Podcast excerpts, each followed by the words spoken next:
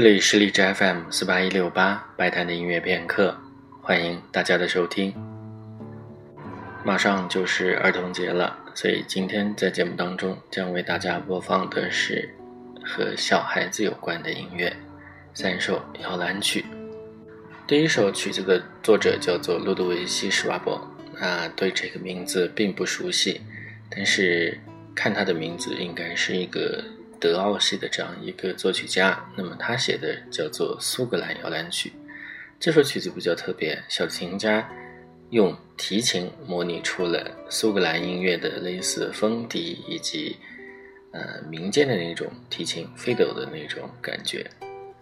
后面的两首曲子，相信很多人都非常熟悉，一首是舒伯特所写的摇篮曲，另外一首是布拉姆斯所写的摇篮曲。那么这两首曲子，它的旋律，我觉得很多人都应该非常熟悉。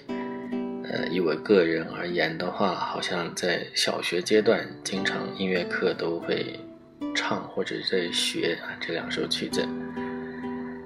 呃，那么曲子本身都比较短，所以我们就先开始听今天的音乐，三首摇篮曲。第一首是苏格兰摇篮曲。那么后面两首可以说是更加著名、更加为人所知的，也是来自德奥系作曲家所写的摇篮曲。